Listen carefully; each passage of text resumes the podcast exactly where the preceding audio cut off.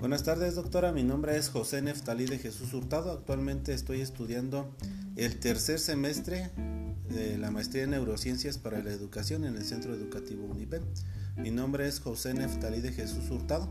Estamos este, trabajando la materia neurolingüística que está a cargo de la doctora este, Eva Bastida Mercado. Nuestro tema es generalidades de la neurolingüística, doctora. Nuevamente es, pues es un gusto trabajar con usted estas materias.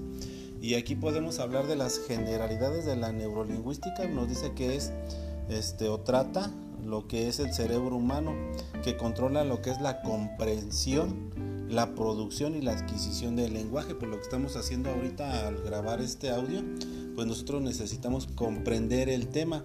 La producción, pues es este nuestro tema que es generalidades de la neurolingüística. Y la adquisición del lenguaje es nosotros cómo estamos adquiriendo un conocimiento, cómo lo vamos a almacenar. Y en cierto momento tenemos la recuperación, en este caso pues es la elaboración de este trabajo. Nos dice que nuestro, nuestro cerebro almacena nuestros conocimientos del idioma. Nosotros lo podemos hablar, lo podemos escribir, entonces este es la adquisición de nuestro conocimiento eh, para la lingüística, neurolingüística. También nos dice que responde a varias preguntas, ¿no? Y esto es tan importante como es nuestro cerebro humano, como nosotros nuestro cerebro hace posible el lenguaje, porque pues ahora sí los animales tienen su propio lenguaje, pero nosotros es más complejo nuestro lenguaje.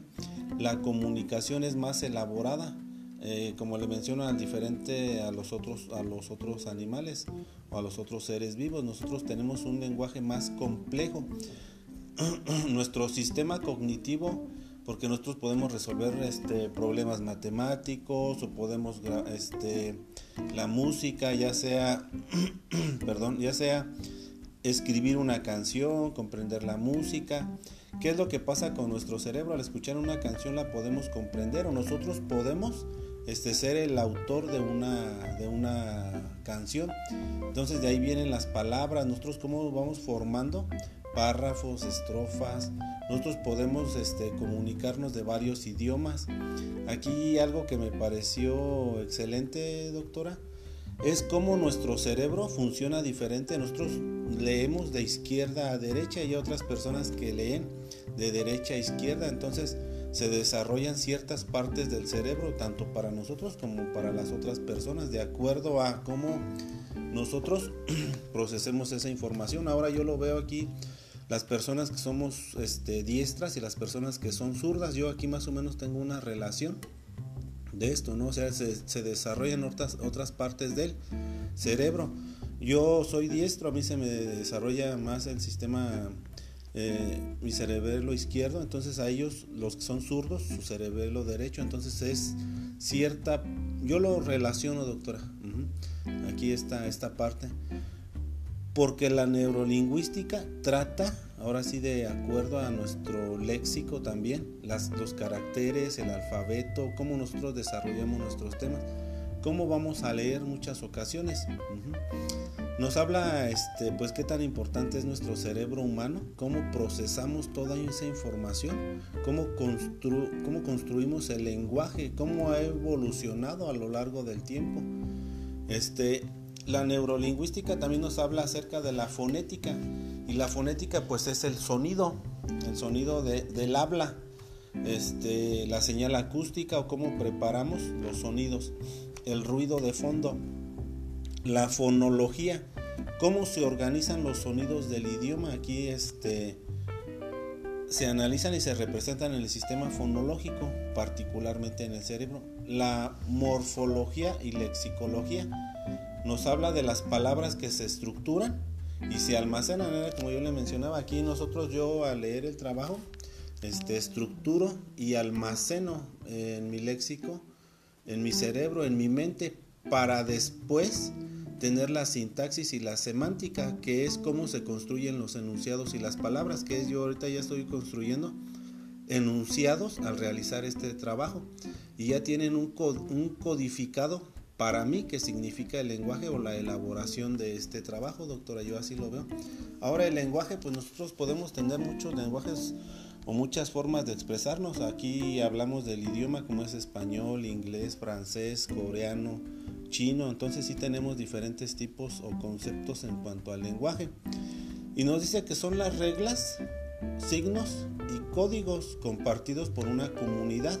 Entonces aquí nosotros en México podemos decir, ah, pues es que hablamos español, pero no nada más hablamos español, sino que ya otras personas también hablan inglés o mandarín. Entonces ya es un conjunto de reglas signos y códigos, pero ya es compartidos para, comunicarse, ya de acuerdo al trabajo, las necesidades que tengamos.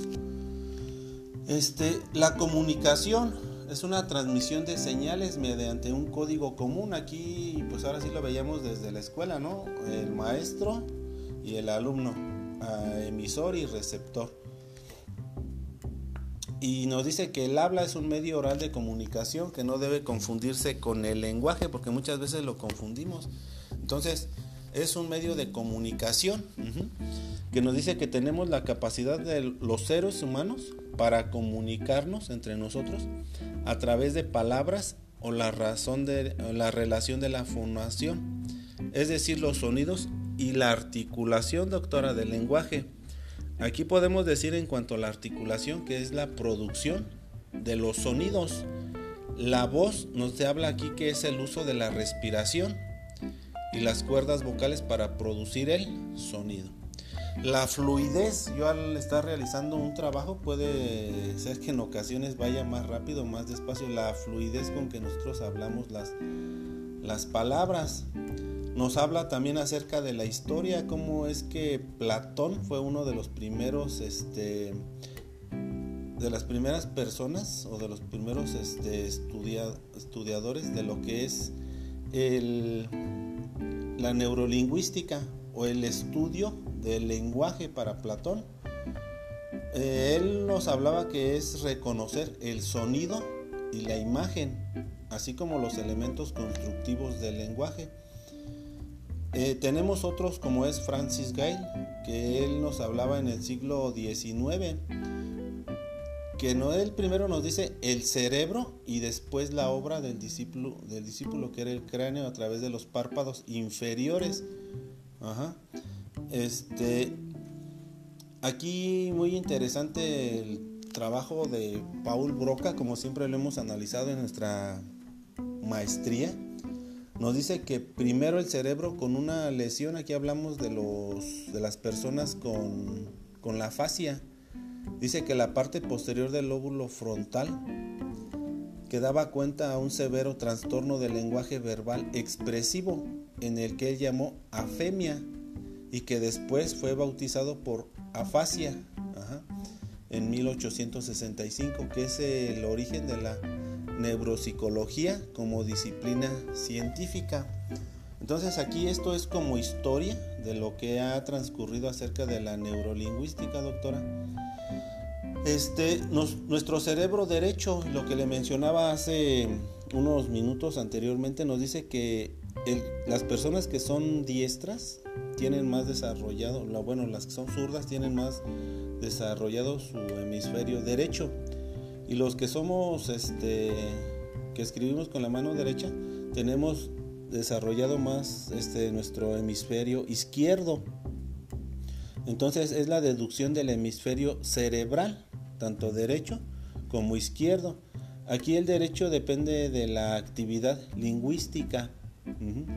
Aquí también hablábamos de, bueno, en las materias anteriores de los problemas matemáticos, de la razón. Entonces, es uno de los de las importantes de las razones primarias como es el lenguaje porque ya tenemos aquí una razón para cumplir un objetivo o comunicarnos eh, en cuanto a enfoques diversos aquí también nos habla de varios autores de varios este, estudios que han hecho como son las corrientes filosóficas por parte de Chomsky en 1985 nos dice que señala un sentido profundo y significativo en el lenguaje.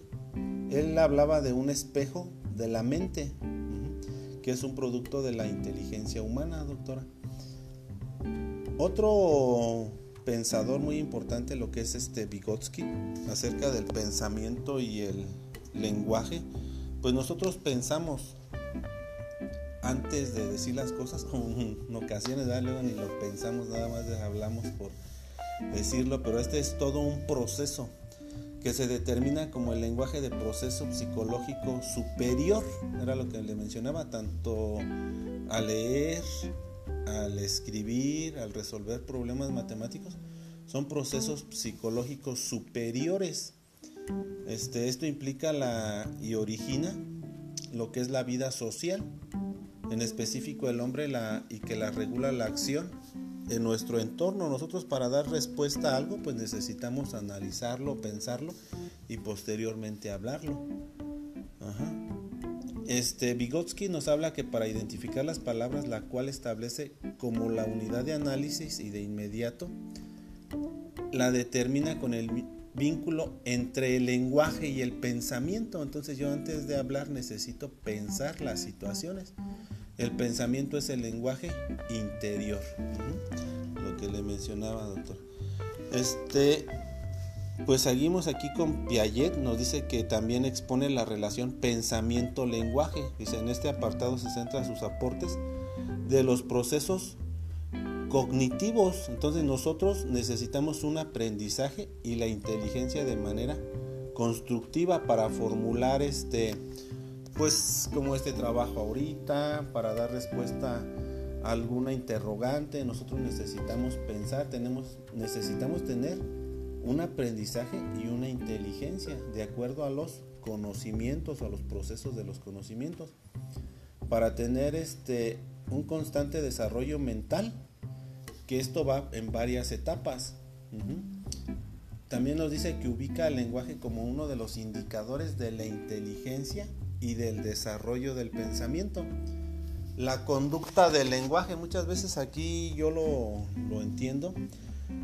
En nuestra sociedad nosotros tenemos una conducta, tenemos un lenguaje, entonces así como que de acuerdo a nuestra sociedad debemos de tener una conducta y debemos de tener un lenguaje. Aquí habla también de la sociedad. Si yo, mis padres tienen este, pues no sé, un, una maestría, una carrera, o si mi mamá, mi papá nada más tiene primaria o secundaria, el lenguaje va a ser diferente, la conducta en cuanto al lenguaje también eso puede influir mucho. Ahora, eh, yo tengo ese antecedente, posteriormente yo ahorita me estoy este, capacitando en esta maestría, pues la conducta del lenguaje ya cambia, ya es diferente. En cuanto al entorno, en cuanto a mis compañeros, mi familia, entonces todo eso va tomado mucho de la, de la mano.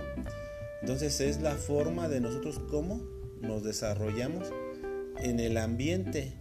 Eh, bueno, aquí lo habla para los conductistas en el lenguaje, se adquieren otras conductas.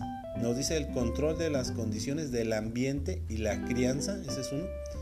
Y el número dos nos dice el refuerzo de las conductas y aproximaciones al lenguaje adulto. Ahora, yo este, pues ahorita estoy estudiando esta maestría, pues ya tengo otro lenguaje un poco diferente al que tienen mis padres o al que tienen otras personas que no estudiaron en algunas ocasiones, ¿verdad? Porque hay ocasiones que personas que no estudiaron, pero les gusta leer, les gusta cultivarse, entonces ellos tienen un lenguaje mejor, una conducta en cuanto al lenguaje mejor que uno.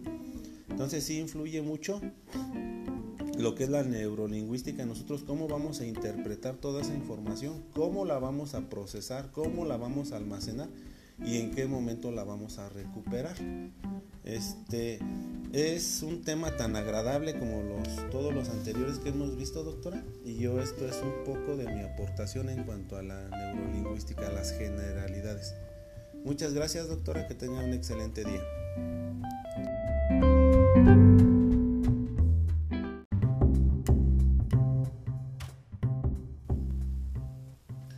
Buenas tardes, doctora. Mi nombre es José Neftalí de Jesús Hurtado. Actualmente estoy estudiando el tercer semestre de la maestría en neurociencias para la educación en el Centro Educativo UNIPEN.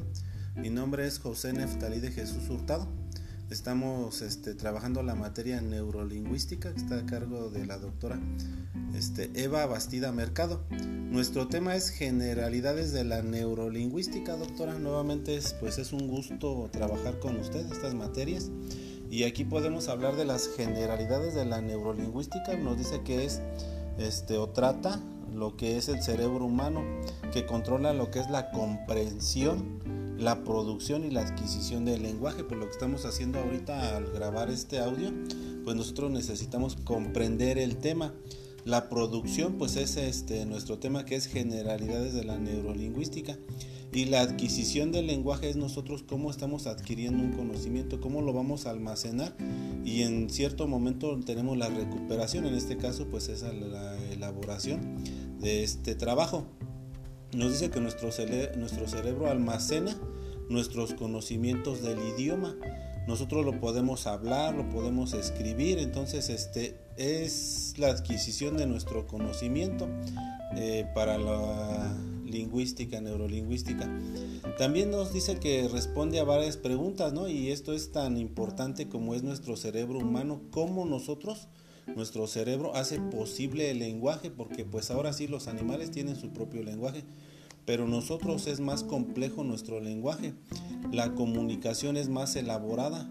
Eh, como le menciono, diferente a los, otros, a los otros animales o a los otros seres vivos, nosotros tenemos un lenguaje más complejo.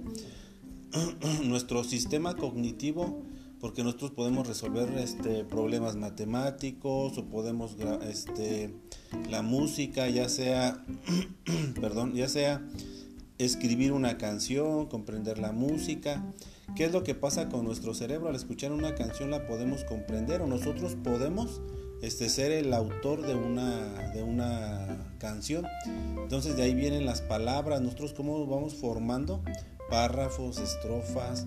Nosotros podemos este, comunicarnos de varios idiomas.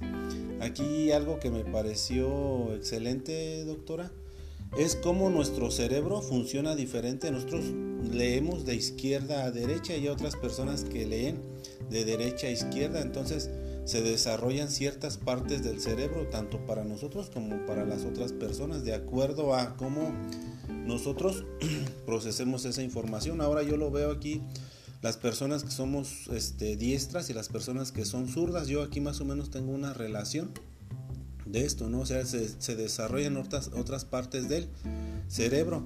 Yo soy diestro, a mí se me desarrolla más el sistema, eh, mi cerebelo izquierdo, entonces a ellos, los que son zurdos, su cerebelo derecho, entonces es cierta, yo lo relaciono, doctora, aquí está esta parte porque la neurolingüística trata, ahora sí de acuerdo a nuestro léxico también, los caracteres, el alfabeto, cómo nosotros desarrollamos nuestros temas, cómo vamos a leer muchas ocasiones.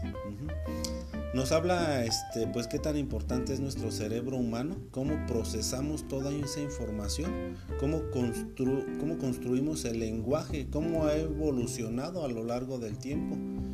Este, la neurolingüística también nos habla acerca de la fonética y la fonética pues es el sonido, el sonido del habla, este, la señal acústica o cómo preparamos los sonidos, el ruido de fondo, la fonología, cómo se organizan los sonidos del idioma. Aquí este, se analizan y se representan en el sistema fonológico, particularmente en el cerebro. La morfología y lexicología nos habla de las palabras que se estructuran y se almacenan, como yo le mencionaba aquí nosotros yo al leer el trabajo este estructuro y almaceno en mi léxico, en mi cerebro, en mi mente para después tener la sintaxis y la semántica, que es cómo se construyen los enunciados y las palabras, que es yo ahorita ya estoy construyendo enunciados al realizar este trabajo y ya tienen un, codificado para mí qué significa el lenguaje o la elaboración de este trabajo, doctora, yo así lo veo.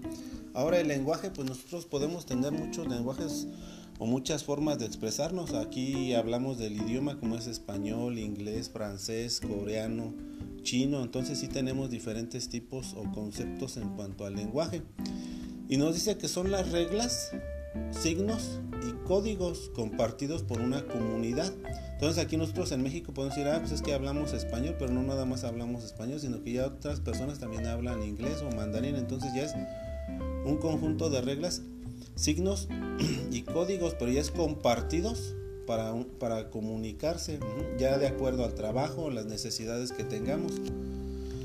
Este, la comunicación es una transmisión de señales mediante un código común. Aquí, pues ahora sí lo veíamos desde la escuela, ¿no? El maestro y el alumno, emisor y receptor. Y nos dice que el habla es un medio oral de comunicación que no debe confundirse con el lenguaje, porque muchas veces lo confundimos. Entonces, es un medio de comunicación que nos dice que tenemos la capacidad de los seres humanos para comunicarnos entre nosotros a través de palabras o la razón de la relación de la fonación, es decir, los sonidos y la articulación, doctora, del lenguaje. Aquí podemos decir en cuanto a la articulación que es la producción de los sonidos. La voz nos habla aquí que es el uso de la respiración y las cuerdas vocales para producir el sonido. La fluidez, yo al estar realizando un trabajo puede ser que en ocasiones vaya más rápido, más despacio. La fluidez con que nosotros hablamos las, las palabras. Nos habla también acerca de la historia, cómo es que Platón fue uno de los primeros, este, de las primeras personas o de los primeros este, estudiadores de lo que es la neurolingüística o el estudio del lenguaje para Platón. Eh, él nos hablaba que es reconocer el sonido y la imagen, así como los elementos constructivos del lenguaje. Eh, tenemos otros como es Francis Gale, que él nos hablaba en el siglo XIX, que no él primero nos dice el cerebro y después la obra del discípulo, del discípulo que era el cráneo a través de los párpados inferiores. Ajá. Este, aquí muy interesante el trabajo de Paul Broca, como siempre lo hemos analizado en nuestra maestría. Nos dice que primero el cerebro con una lesión, aquí hablamos de, los, de las personas con, con la fascia. Dice que la parte posterior del lóbulo frontal que daba cuenta a un severo trastorno del lenguaje verbal expresivo en el que él llamó afemia y que después fue bautizado por afasia en 1865, que es el origen de la neuropsicología como disciplina científica.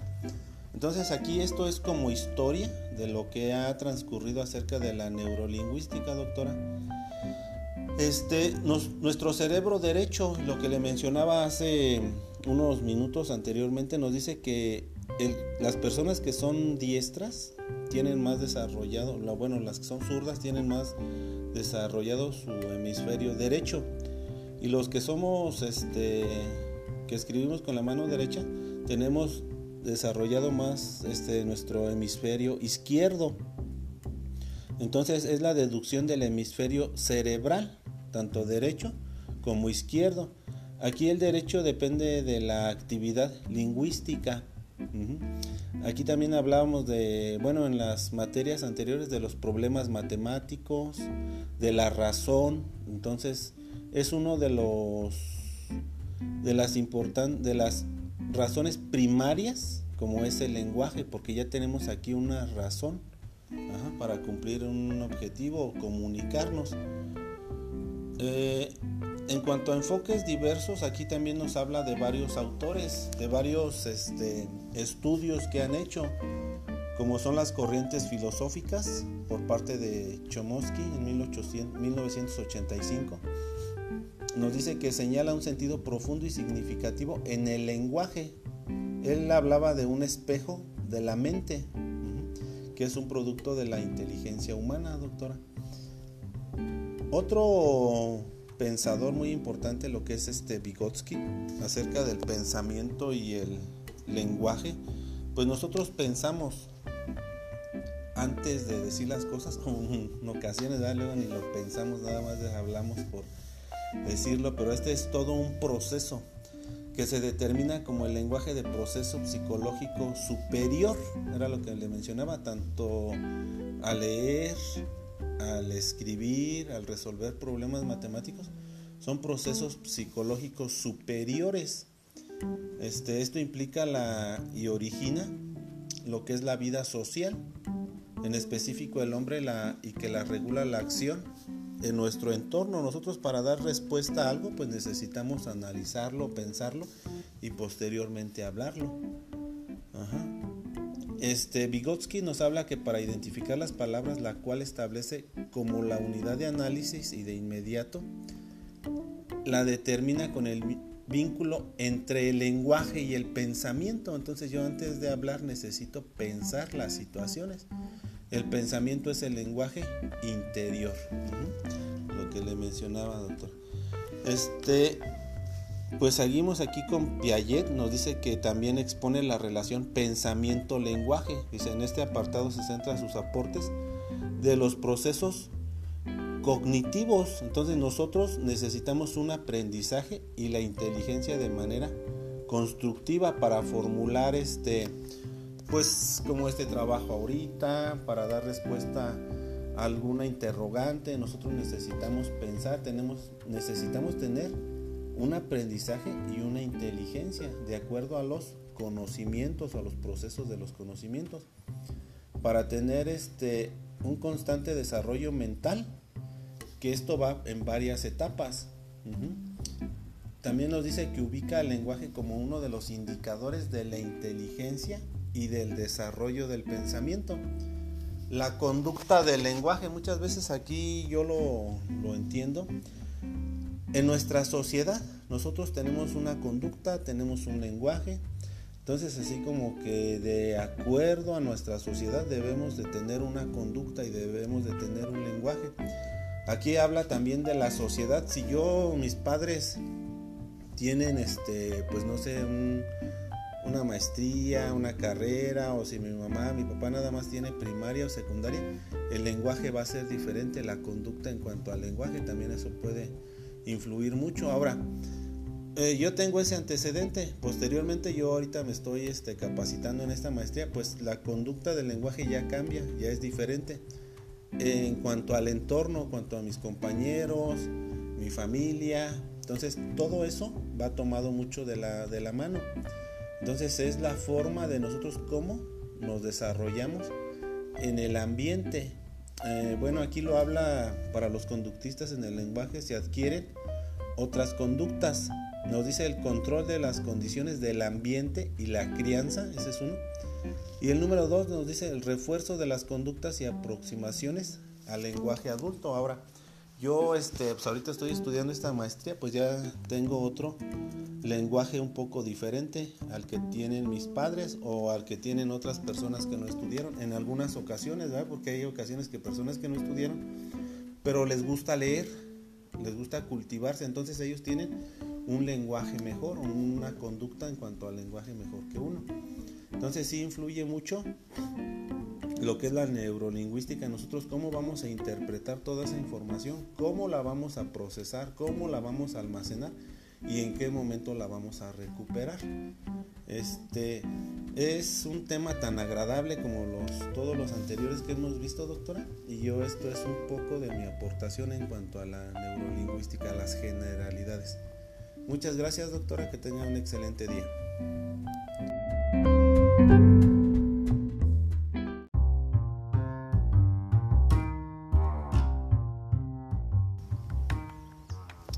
Buenas tardes, doctora. Mi nombre es José Neftalí de Jesús Hurtado. Actualmente estoy estudiando la maestría en neurociencias para la educación, tercer semestre en el Centro Educativo UNIPEM. Es un gusto saludarla, doctora. Este, nuestro tema es el tema 3, que es musicoterapia. ¿Qué tan importante es la música a mi punto de vista para nuestras clases, para nuestra vida, nuestro entorno social, todas las actividades que desarrollamos?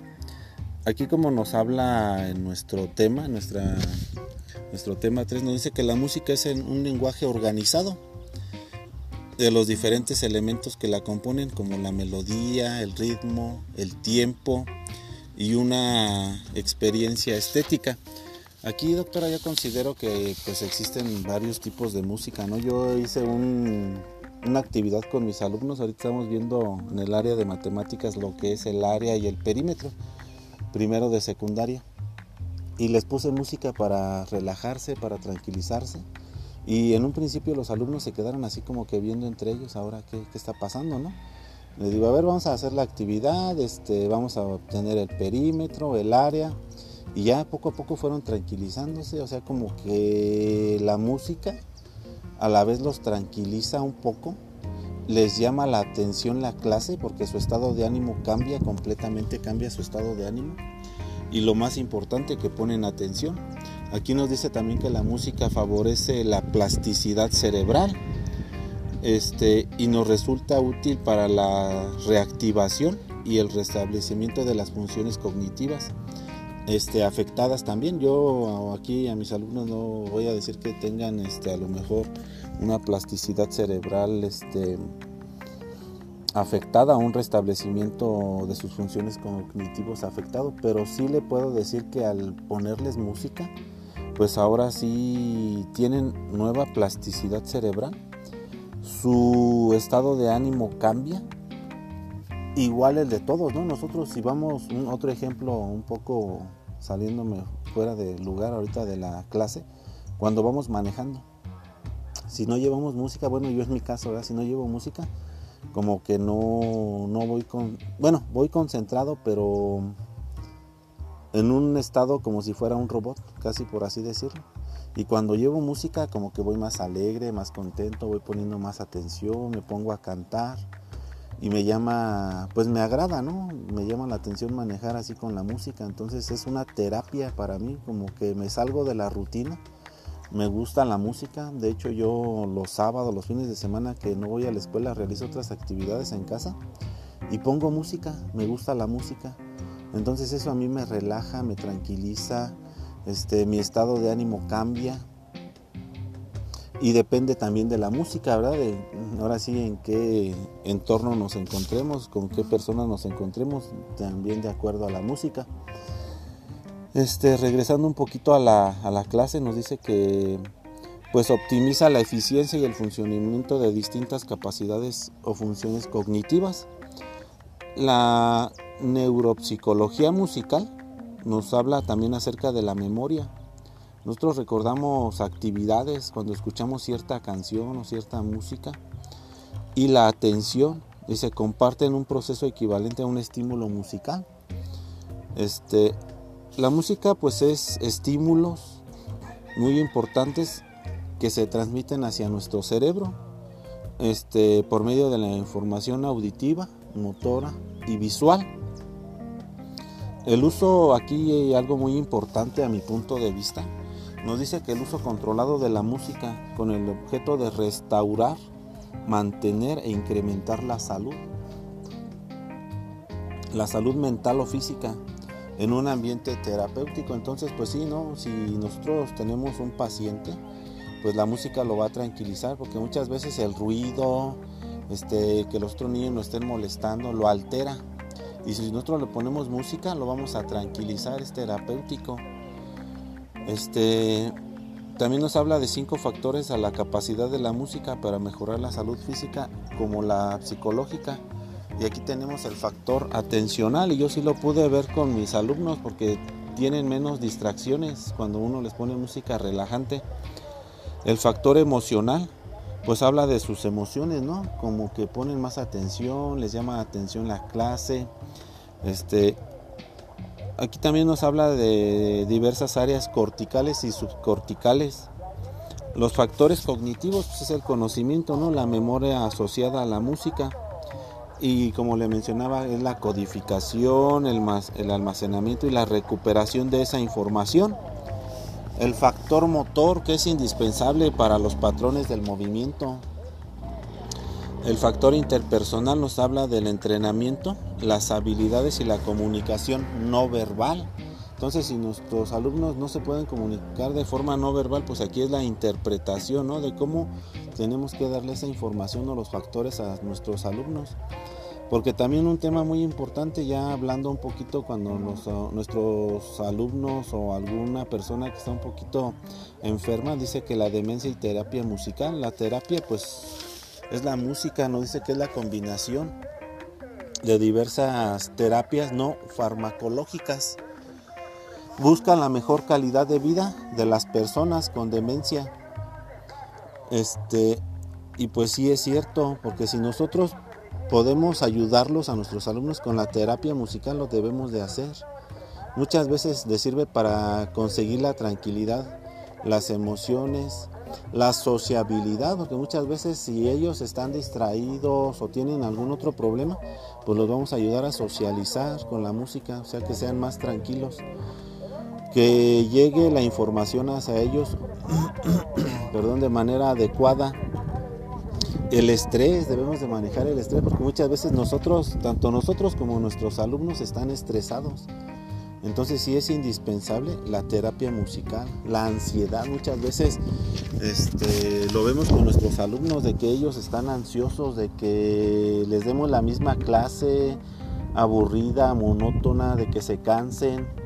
Entonces si nosotros les ponemos diferentes juegos, música, salir de la rutina, que ellos les llame la atención la clase, que sea una clase agradable y sobre todo aquí, como estamos viendo, terapia musical con pacientes con enfermedades, pues les va a ayudar bastante. Entonces sí es importante el funcionamiento fisiológico también. Este, la frecuencia respiratoria, la presión arterial y entre otras cosas que reduzca la ansiedad y el estrés en nuestros pacientes, nuestros alumnos. Ahorita pues nosotros no los podemos tratar, pero sí en clase los podemos apoyar por medio de la, de la terapia musical en nuestros alumnos. Y va a ser una clase más agradable. También nos habla de la depresión. Ahorita con todo esto de la pandemia, cuánta gente está, pues tiene depresión, ¿no? Que sabemos que no está muy claro, pero muchas veces la, la depresión porque pues perdieron algún familiar o porque estuvimos enfermos. Entonces sí es importante los estudios, porque nos habla de la combinación de la musicoterapia con terapias tradicionales obteniendo una mayor reducción de los síntomas en comparación con tratamientos tradicionales. Entonces no son consistentes y resulta necesario destinarles una mayor atención. Muchas veces yo lo he visto ahí en la escuela de que se canalizan los alumnos. Yo pues a lo mejor ahorita apenas estoy estudiando esta parte de el estudio del cerebro, ¿no? Cómo aprenden los alumnos, pero muchas veces para tratarlos lo mandamos con un psicólogo, pero ya los papás no los llevan. Entonces ya aquí necesitamos que sí sean constantes, que tengan una mayor atención, porque muchas veces los dejan. Dicen, no, es que tú no estás enfermo de eso, tú no tienes nada. Y los dejan la depresión y es muy, muy grave eso, una enfermedad muy grave que puede ocurrir hasta la muerte he platicado con los alumnos y dicen, no, pues es que para qué, si no me entienden, no me comprenden, están deprimidos, entonces sí necesitamos tratarlos, ayudarlos. Nos habla de la esquizofrenia también, de la afasia y la terapia musical,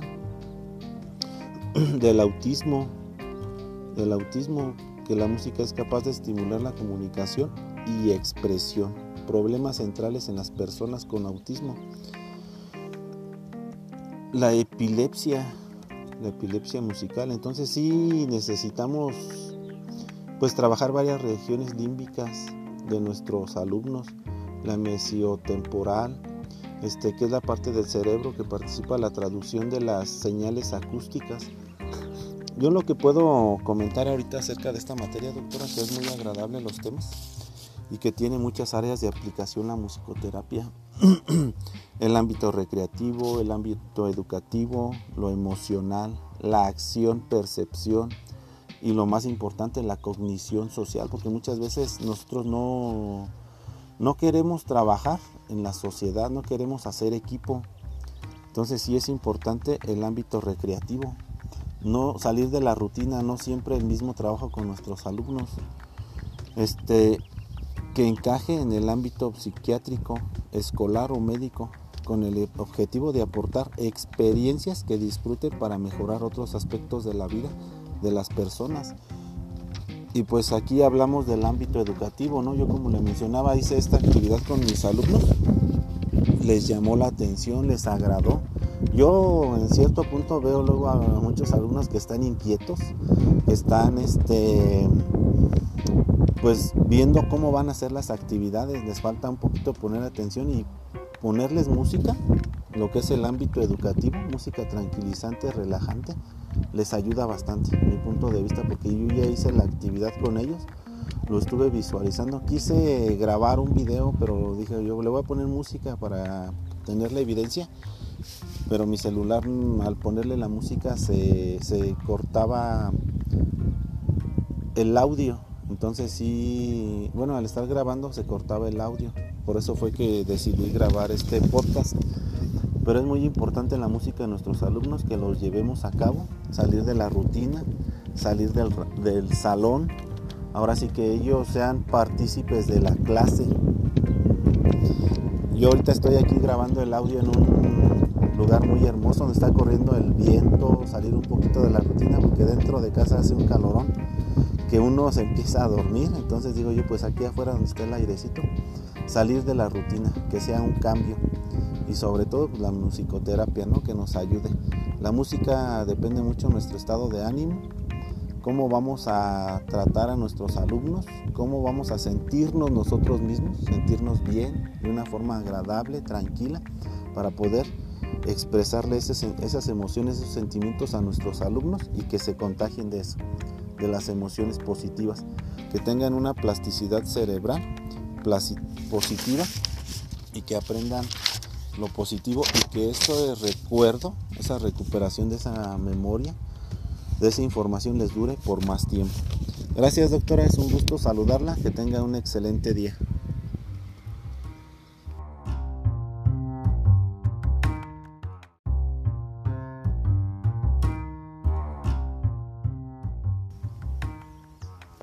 Buenas tardes, doctora. Mi nombre es José Neftalí de Jesús Hurtado. Actualmente estoy estudiando la maestría en neurociencias para la educación, tercer semestre en el Centro Educativo UNIPEM. Es un gusto saludarla, doctora. Este, nuestro tema es el tema 3, que es musicoterapia. ¿Qué tan importante es la música a mi punto de vista para nuestras clases, para nuestra vida, nuestro entorno social, todas las actividades que desarrollamos? Aquí como nos habla en nuestro tema, nuestra, nuestro tema 3, nos dice que la música es un lenguaje organizado de los diferentes elementos que la componen, como la melodía, el ritmo, el tiempo y una experiencia estética. Aquí, doctora, yo considero que pues existen varios tipos de música, ¿no? Yo hice una actividad con mis alumnos, ahorita estamos viendo en el área de matemáticas lo que es el área y el perímetro primero de secundaria. Y les puse música para relajarse, para tranquilizarse. Y en un principio los alumnos se quedaron así como que viendo entre ellos ahora qué, está pasando, ¿no? Les digo, a ver, vamos a hacer la actividad, este, vamos a obtener el perímetro, el área. Y ya poco a poco fueron tranquilizándose, o sea, como que la música a la vez los tranquiliza un poco les llama la atención la clase porque su estado de ánimo cambia completamente, cambia su estado de ánimo. Y lo más importante que ponen atención. Aquí nos dice también que la música favorece la plasticidad cerebral este, y nos resulta útil para la reactivación y el restablecimiento de las funciones cognitivas este, afectadas también. Yo aquí a mis alumnos no voy a decir que tengan este, a lo mejor una plasticidad cerebral este, afectada, un restablecimiento de sus funciones cognitivas afectado, pero sí le puedo decir que al ponerles música, pues ahora sí tienen nueva plasticidad cerebral, su estado de ánimo cambia, igual el de todos, ¿no? Nosotros si vamos, un otro ejemplo un poco saliéndome fuera del lugar ahorita de la clase, cuando vamos manejando si no llevamos música, bueno, yo es mi caso, ¿verdad? Si no llevo música, como que no, no voy con, bueno, voy concentrado, pero en un estado como si fuera un robot, casi por así decirlo. Y cuando llevo música, como que voy más alegre, más contento, voy poniendo más atención, me pongo a cantar y me llama, pues me agrada, ¿no? Me llama la atención manejar así con la música. Entonces es una terapia para mí, como que me salgo de la rutina me gusta la música, de hecho yo los sábados, los fines de semana que no voy a la escuela realizo otras actividades en casa y pongo música, me gusta la música. Entonces eso a mí me relaja, me tranquiliza, este, mi estado de ánimo cambia y depende también de la música, ¿verdad? De, ahora sí en qué entorno nos encontremos, con qué personas nos encontremos, también de acuerdo a la música. Este, regresando un poquito a la, a la clase, nos dice que pues optimiza la eficiencia y el funcionamiento de distintas capacidades o funciones cognitivas. La neuropsicología musical nos habla también acerca de la memoria. Nosotros recordamos actividades cuando escuchamos cierta canción o cierta música y la atención y se comparten un proceso equivalente a un estímulo musical. Este, la música pues es estímulos muy importantes que se transmiten hacia nuestro cerebro este, por medio de la información auditiva, motora y visual. El uso aquí hay algo muy importante a mi punto de vista. Nos dice que el uso controlado de la música con el objeto de restaurar, mantener e incrementar la salud. La salud mental o física en un ambiente terapéutico. Entonces, pues sí, ¿no? Si nosotros tenemos un paciente, pues la música lo va a tranquilizar porque muchas veces el ruido, este, que los otros niños no estén molestando, lo altera. Y si nosotros le ponemos música, lo vamos a tranquilizar, es terapéutico.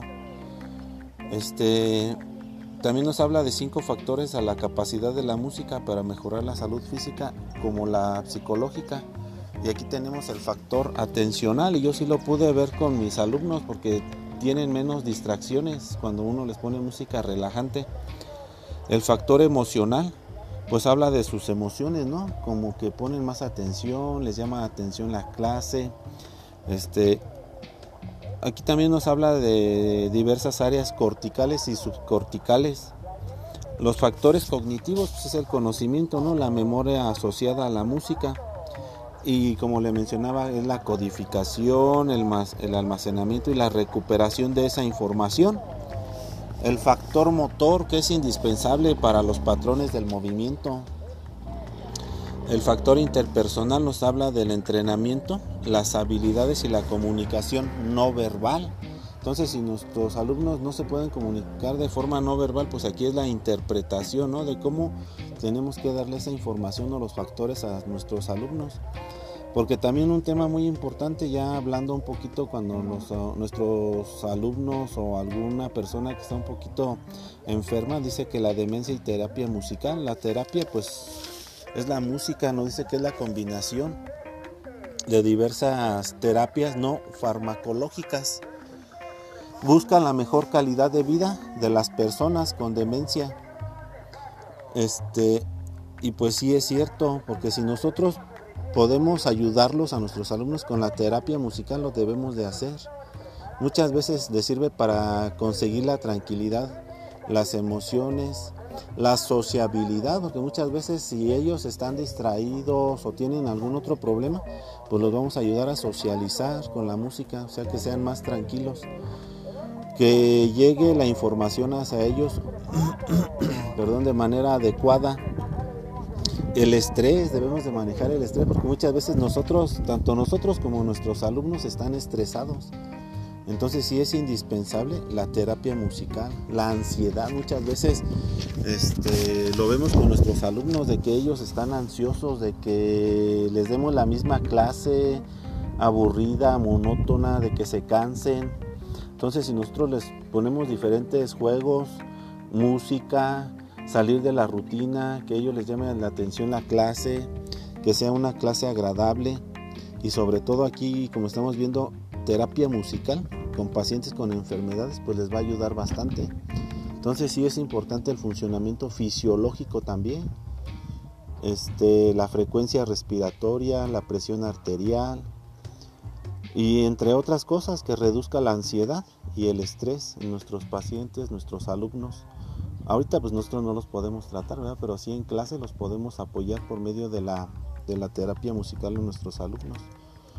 Y va a ser una clase más agradable. También nos habla de la depresión. Ahorita con todo esto de la pandemia, cuánta gente está, pues tiene depresión, ¿no? Que sabemos que no está muy claro, pero muchas veces la, la depresión porque pues perdieron algún familiar o porque estuvimos enfermos. Entonces sí es importante los estudios, porque nos habla de la combinación de la musicoterapia con terapias tradicionales obteniendo una mayor reducción de los síntomas en comparación con tratamientos tradicionales. Entonces no son consistentes y resulta necesario destinarles una mayor atención. Muchas veces yo lo he visto ahí en la escuela de que se canalizan los alumnos. Yo pues a lo mejor ahorita apenas estoy estudiando esta parte de el estudio del cerebro, ¿no? Cómo aprenden los alumnos, pero muchas veces para tratarlos lo mandamos con un psicólogo, pero ya los papás no los llevan. Entonces ya aquí necesitamos que sí sean constantes, que tengan una mayor atención, porque muchas veces los dejan. Dicen, no, es que tú no estás enfermo de eso, tú no tienes nada. Y los dejan la depresión y es muy, muy grave eso, una enfermedad muy grave que puede ocurrir hasta la muerte he platicado con los alumnos y dicen, no, pues es que para qué, si no me entienden, no me comprenden, están deprimidos, entonces sí necesitamos tratarlos, ayudarlos. Nos habla de la esquizofrenia también, de la afasia y la terapia musical, del autismo, del autismo, que la música es capaz de estimular la comunicación y expresión, problemas centrales en las personas con autismo la epilepsia, la epilepsia musical. Entonces sí necesitamos pues trabajar varias regiones límbicas de nuestros alumnos, la mesiotemporal, este, que es la parte del cerebro que participa en la traducción de las señales acústicas. Yo lo que puedo comentar ahorita acerca de esta materia, doctora, que es muy agradable los temas y que tiene muchas áreas de aplicación la musicoterapia, el ámbito recreativo, el ámbito educativo, lo emocional, la acción, percepción y lo más importante, la cognición social, porque muchas veces nosotros no, no queremos trabajar en la sociedad, no queremos hacer equipo. Entonces sí es importante el ámbito recreativo, no salir de la rutina, no siempre el mismo trabajo con nuestros alumnos. Este, que encaje en el ámbito psiquiátrico, escolar o médico, con el objetivo de aportar experiencias que disfruten para mejorar otros aspectos de la vida de las personas. Y pues aquí hablamos del ámbito educativo, ¿no? Yo como le mencionaba, hice esta actividad con mis alumnos, les llamó la atención, les agradó. Yo en cierto punto veo luego a muchos alumnos que están inquietos, que están este pues viendo cómo van a ser las actividades, les falta un poquito poner atención y ponerles música, lo que es el ámbito educativo, música tranquilizante, relajante, les ayuda bastante, mi punto de vista, porque yo ya hice la actividad con ellos, lo estuve visualizando, quise grabar un video, pero dije yo le voy a poner música para tener la evidencia, pero mi celular al ponerle la música se, se cortaba el audio entonces sí, bueno, al estar grabando se cortaba el audio. Por eso fue que decidí grabar este podcast. Pero es muy importante la música de nuestros alumnos que los llevemos a cabo, salir de la rutina, salir del, del salón. Ahora sí que ellos sean partícipes de la clase. Yo ahorita estoy aquí grabando el audio en un lugar muy hermoso donde está corriendo el viento, salir un poquito de la rutina porque dentro de casa hace un calorón que uno se empieza a dormir, entonces digo yo, pues aquí afuera donde está el airecito, salir de la rutina, que sea un cambio y sobre todo pues, la musicoterapia, ¿no? Que nos ayude. La música depende mucho de nuestro estado de ánimo, cómo vamos a tratar a nuestros alumnos, cómo vamos a sentirnos nosotros mismos, sentirnos bien, de una forma agradable, tranquila, para poder expresarle esas emociones, esos sentimientos a nuestros alumnos y que se contagien de eso de las emociones positivas, que tengan una plasticidad cerebral positiva y que aprendan lo positivo y que esto de recuerdo, esa recuperación de esa memoria, de esa información les dure por más tiempo. Gracias doctora, es un gusto saludarla, que tenga un excelente día.